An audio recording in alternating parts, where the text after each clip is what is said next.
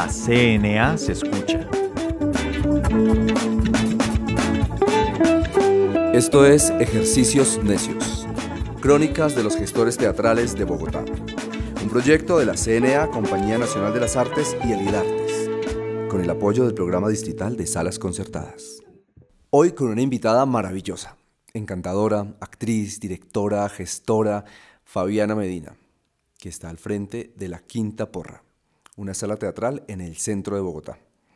Fabiana, cuéntanos un poco cómo ha sido la experiencia, bueno, cómo te decides crear o impulsar o gestionar una sala y cómo ha sido esa experiencia de mantenerla en el tiempo eh, un poco antes de la pandemia. ¿Cómo fue toda esta experiencia mm, de, de decidirte a, a, tener una sala de teatro. O sea, vamos a hablar de prepandemia, pandemia y pospandemia. Exactamente.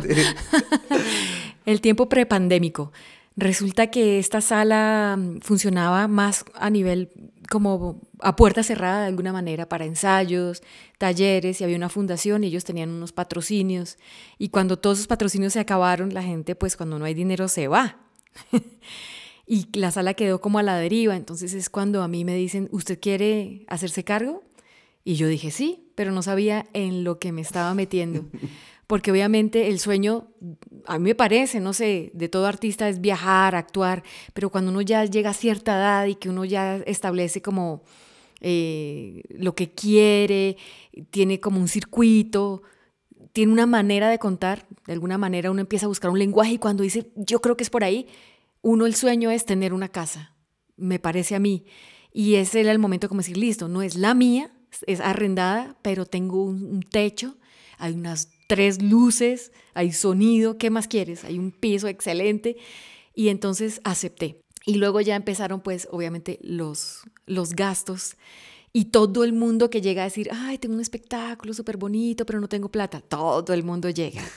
Esa es como la, la, historia. Y yo, sin tener ningún patrocinio, ninguna ayuda, ningún nada, pues lo que hacía era cobrar de una manera que no fuera tan alta, pero que cubriera gastos y que no se generara un hueco financiero. Esto me permitió a la vez, de alguna manera, pagarme con ensayos para mi grupo y empezar a crear mi compañía y mis espectáculos. Entonces, este fue el inicio de, de, de liderar este espacio, Teatro Estudio, Quinta Porra. Qué experiencia tan bonita, Fabiana. Creo que eh, de lo que hemos escuchado es, es una experiencia bien particular la, la, decisión que tú tomas de recibir los grupos, de financiar artísticamente, porque no es un financiamiento económico, financiar artísticamente tu proyecto, decir, ok, trato de, de, equilibrar eh, las cargas para también tener yo mi espacio y estar tranquila trabajando.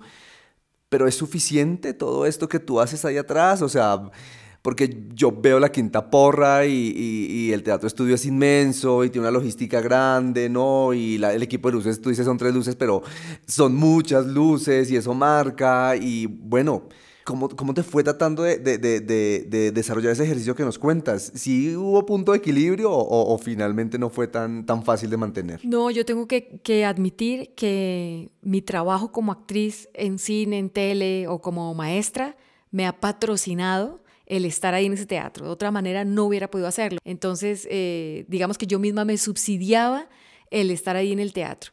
Los únicos que ganaban en esa época eran los técnicos, porque el grupo que llegaba y pagaba un alquiler, de ahí se sacaba para el técnico, para pagar los gastos de electricidad, alarma, agua, y se acabó la plata y quedó faltando para el arriendo.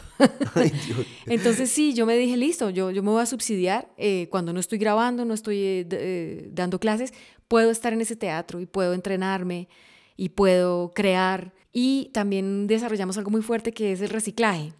El reciclaje nos ayudó mucho a disminuir costos porque resulta que ahí había mucho material que no sabían si botarlo, guardarlo y empezamos a, hacer un aseo general y decir, esto nos sirve a cortar, a reparar sobre todo el teatro, porque dijimos, si esta sala la queremos eh, alquilar o usarla, tiene que estar en buen estado. Y con medios, lo mínimo, empezamos justamente a pintar, a poner la tablita que no funcionaba, a, cortar el cable y ponerlo bien. Y así, así fuimos eh, haciendo de este espacio un sitio agradable al día, vivo.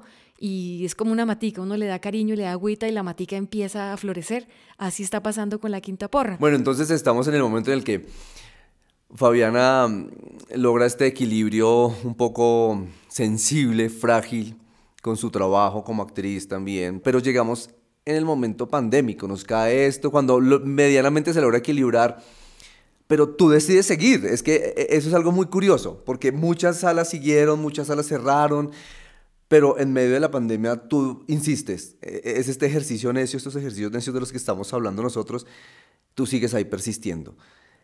¿Por qué? ¿Por qué esta decisión? Porque es un proyecto de vida y porque el 2019 había sido muy bonito y realmente se veía lo que habíamos sembrado en el teatro y empezamos a recoger la cosecha y los grupos empezaron a venir y el, público muy de manera muy tímida empezó a llegar los aliados como eh, la Corporación Colombiana de Teatro o la SAP misma empezaron a, a, sentir realmente un respaldo de nosotros y nosotros en ellos. Entonces el 2019 fue un ejercicio tan bonito que nos inspiró para seguir y empezamos el 2020 bien bonito y pum cayó la pandemia.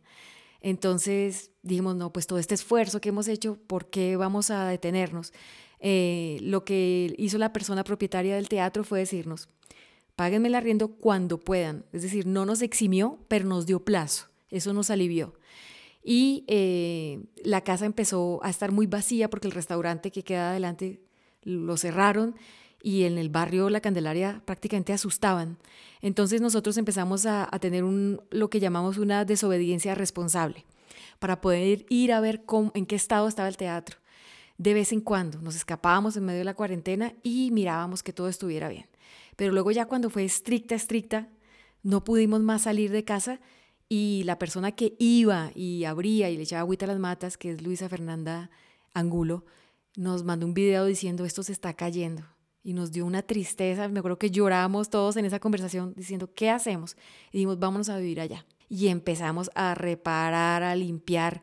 Ya era un ejercicio como de no diría yo de esperanza, sino de utopía, el hecho de sacar agua y limpiar la entrada porque eso era lleno de caca de paloma, porque al no haber público, pues se llena de bestias, era limpiar, era limpiar la fachada con alcohol bien porque venían los habitantes de calle a dormir en la noche en la puerta, que estuviera limpio, era barrer esas hojas y toda esa basura que entraba que es como en las películas cuando empiezan los sitios a estar tristes y solos, que se va acumulando las hojas muertas y las palomas, así era. Y nosotros luchando contra este olvido que no queríamos y, y rindiendo esa platica que teníamos pues para, para comer una, dos personas, tres, y la familia se empezó a crecer y entonces empezó un actor a venir a vivir porque ya no tenía para pagar salario. Entonces ya éramos tres, entonces luego la vecina llegó a vivir, entonces éramos cuatro, cinco, seis y resultamos diez viviendo en el teatro. Y entonces dijimos, no, tenemos que hacer una creación, esto no puede pasar así, estamos prácticamente en concentración, vamos a aprovechar de esto, hicimos una cocina comunitaria.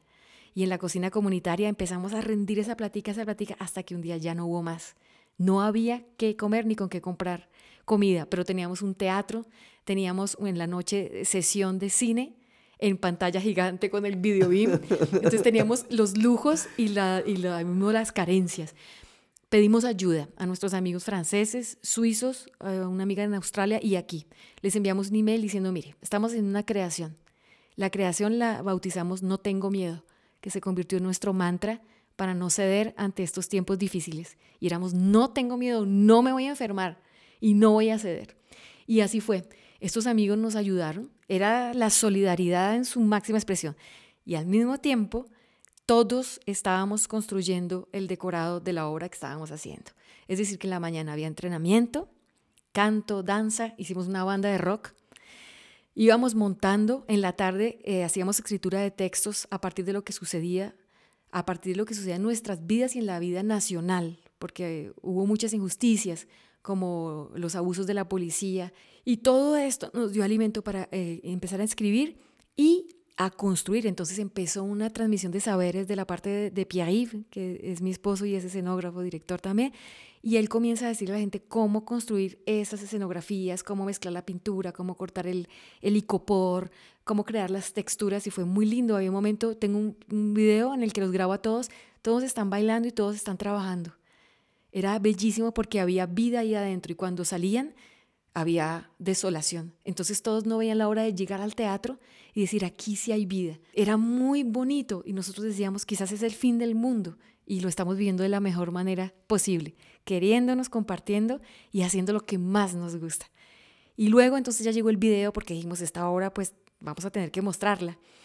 Y en ese tiempo escribimos dos dossier, un dossier para aplicar a la beca de mm, la Secretaría de Cultura y un dossier para aplicar a la beca de Mi Cultura de Creación con otro espectáculo. Entonces ya hubo recurso para pagarle salario a la gente, todo el mundo respiramos, me incluyo, porque ya yo no había ni cine que valiera, ni televisión, ni nada.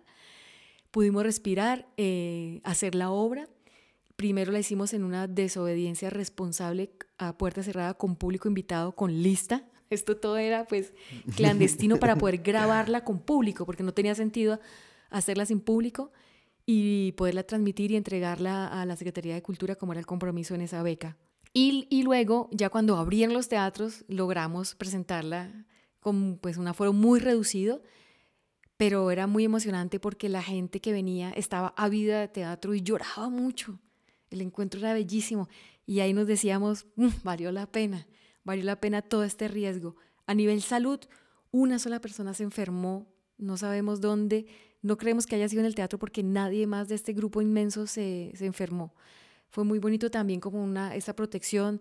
Eh, llegó todos los implementos de bioseguridad y la llegada en la mañana era como un ritual de una tristeza para pasar la frontera de la calle al teatro y una vez estábamos adentro era como si hubiera un mini clima, un, un ambiente completamente diferente, de alguna manera protegidos con un no tengo miedo y no nos va a pasar nada. Ay, Fabiana, es súper emocionante escucharte hablar, pues porque inmediatamente uno se relaciona también con ese lugar, no, con el, no solo con el lugar del artista, sino el del humano y el de la resistencia, el de decir, no tengo miedo y acá estoy y sigo creando y tengo esta desobediencia responsable.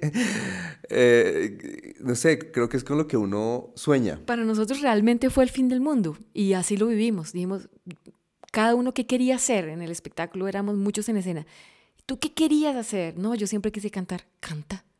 Y, y cantamos mucho, me acuerdo. Siempre hemos dicho que el arte salva. Nosotros artistas, como si nosotros salváramos a alguien. Lo que no sabíamos es que nosotros nos estábamos salvando a nosotros mismos. ¿Cómo sientes al grupo ahora? Esa experiencia nos marcó, definitivamente nos marcó. Eh, el grupo se unió muchísimo más, eh, se volvió realmente, yo no, yo no diría una familia, yo diría una tribu una tribu a la que sabemos que ahora pertenecemos, es decir, tenemos conciencia que podemos contar con esa tribu. Podríamos decir entonces que, que el Teatro Estudio de la Quinta Porra nos salvó, nos unió, fue nuestro refugio, nos llevó a reencontrarnos. Sí, a reconocernos, a reencontrarnos, a, entender que lo que hacemos es muy importante y que no somos eh, un problema, sino somos una solución. Y cuando digo esto, no solamente se lo digo al Estado, que a veces pienso que no cuenta con los artistas de la manera en que podría contar para, para encontrar caminos a tantas problemáticas, sino simplemente como que tal vez nos contratan para ponernos de payasitos y no es por ahí, es mucho más profundo. Y, y, también solución entre nosotros, una solidaridad que creo que nos faltaba en el medio y que ojalá ahora no se pierda porque pues obviamente hay siempre una cierta competencia a ver quién hace la mejor obra, quién gana el premio, pero esa solidaridad creo que no, que de la cual nos hizo eh, tomar conciencia la pandemia, espero que no se pierda porque es lo único que nos va a mantener a flote, sobre todo en este mundo que cada vez está más pendiendo de un hilo. La solidaridad es lo que más aprendimos en, en esta experiencia. Estamos con Fabiana Medina del Teatro Estudio La Quinta Porra. En ejercicios necios, hablando desde la gestión eh, de la cultura en Bogotá y de un ejercicio muy especial de utopía que llama Fabiana, que para mí no es utopía porque lo veo en sus ojos, entonces es utopía en ella, pero yo la veo realizada, entonces para mí no es utópico. ¿Cómo ha sido la respuesta y la relación con el público eh, en este periodo como es que no es pospandémico porque no hemos salido aún, pero tan, tan irregular, ¿no? Como que puedo abrir con el 30%, pero ya hoy no, esta semana que viene tampoco, pero la siguiente sí. ¿Cómo sientes que el público nos lee? A los artistas, a las salas. Hoy el día que estamos eh, tú y yo hablando ha cambiado, pero justo, justo eh, cuando hubo el segundo confinamiento y que fue por sectores, nos afectó muchísimo. Y entonces el público quedó muy despistado porque teníamos ya una programación y a última hora la alcaldía dijo, no, eh, ahí eh, toque de queda a las 6 de la tarde. Entonces nos tocó programar la obra que estaba a las 7 de la noche, ponerla a las 3 de la tarde.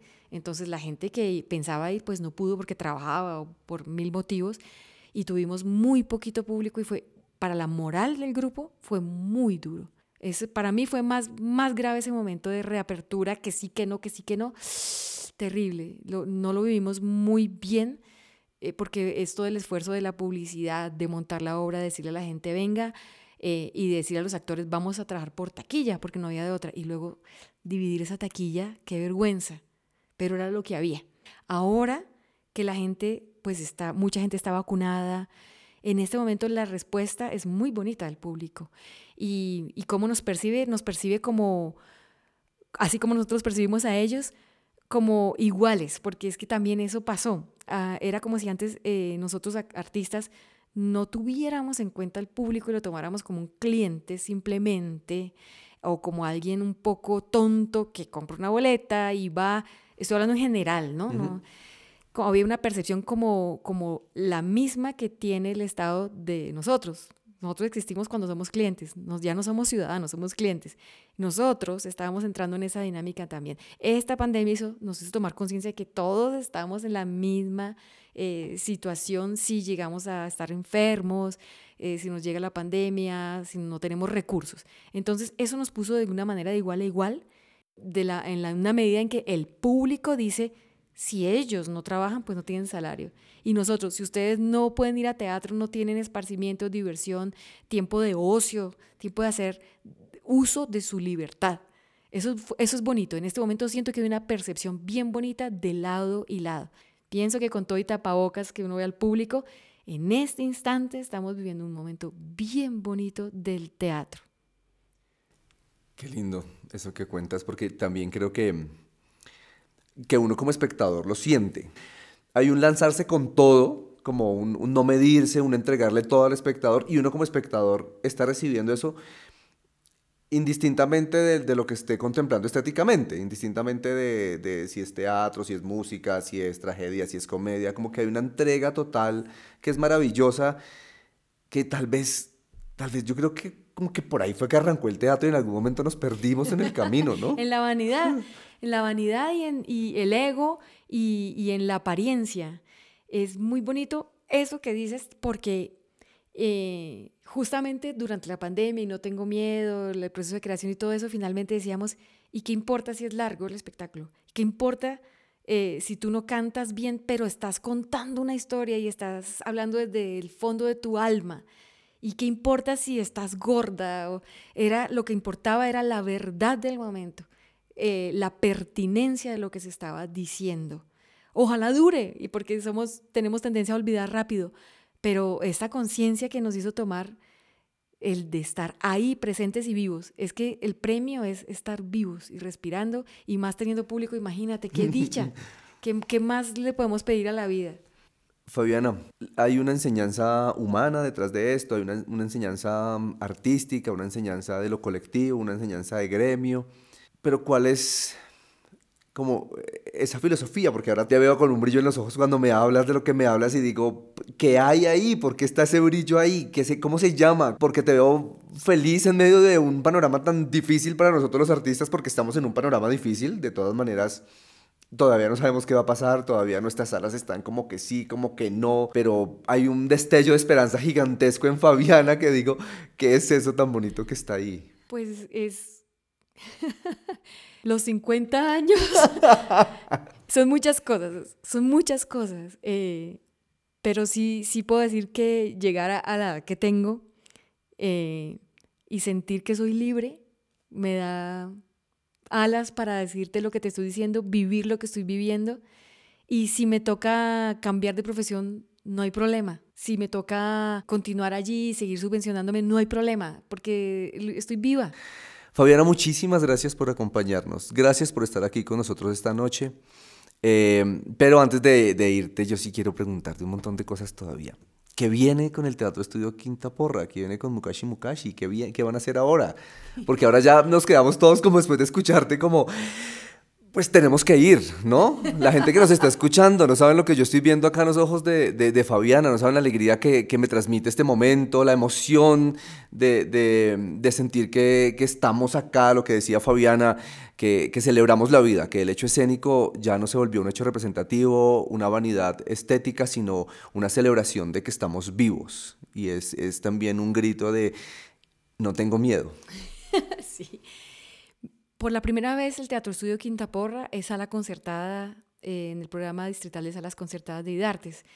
¡Uy, qué buena noticia! Nos, nos dio aire nuevamente y pudimos, eh, estamos eh, recibiendo grupos. Se viene una temporada muy bonita. Anoche, por ejemplo, tuvimos un concierto y nos inventamos un formato hermosísimo en donde todo el público está distribuido en la sala, pues para que no esté todos pegados en un solo lado y la música se, se mueve en, en, escena. Están pasando cosas, se, se movió todo. Esta pandemia hizo que todo también se moviera porque no podíamos seguir igual. Entonces se viene una temporada muy bonita con, con tenemos ballet folclórico eh, con el ballet Buchica, se viene un grupo experimental colectivo eh, con unas mujeres que hacen una obra que se llama En Tierra, eh, se viene el maestro Pico con American Blues. No, hay una programación deliciosa. Nosotros ya la iniciamos, Mukashi Mukashi ya inició, hicimos eh, temporada de repertorio y luego retomamos Eres Mayema con el Festival de Mujeres en Escena por la Paz. Luego continuamos una semana. Entonces se viene una cantidad de cosas bonitas. Es como si eh, todo este trabajo que hicimos, eh, todo el mundo me dice, pero no fue muy terrible, sin haber actuado, no sé qué. Pues nosotros como estábamos en desobediencia civil, nunca paramos. y luego eh, como logramos ah, darle una continuidad, pues pudimos acceder a este tipo de ayudas. También estamos con Reactivarte en mi cultura, que también uh, fue una ayuda maravillosa, y con unos incentivos de compensar. Entonces, es, muy, para mí, en serio, ha sido muy positivo. Y Emma Reyes decía que le preguntaban, ¿cómo hizo usted para sobrevivir? Ella decía, eh, entre otras cosas, eh, que siempre tenía la actitud de la disponibilité, porque ya hablaba frañol, disponibilité, estar disponible. Eso es lo que hemos hecho nosotros. Hablo de todo el grupo que estamos allí, estar disponibles y el espacio también está disponible para invitar a la gente a que vaya a hacer uso de ese espacio que finalmente es de todos, la quinta porra es de todos. ¿A quién no lo ha mandado a la quinta porra? ¿A quién no nos mandó esta pandemia a la quinta porra? Mira, curiosamente todos estuvimos en la quinta porra. Ella es Fabiana Medina, una de nuestras necias en los ejercicios necios. Muchas gracias, Fabiana. Gracias. Recuerden que la CNA somos todos. Invitamos a permanecer conectados con toda la programación de la CNA, Compañía Nacional de las Artes. Síganos en nuestras redes sociales, en Facebook como Compañía Nacional de las Artes, en Instagram como arroba la CNA Teatro y en nuestra página web www.lacnateatro.com.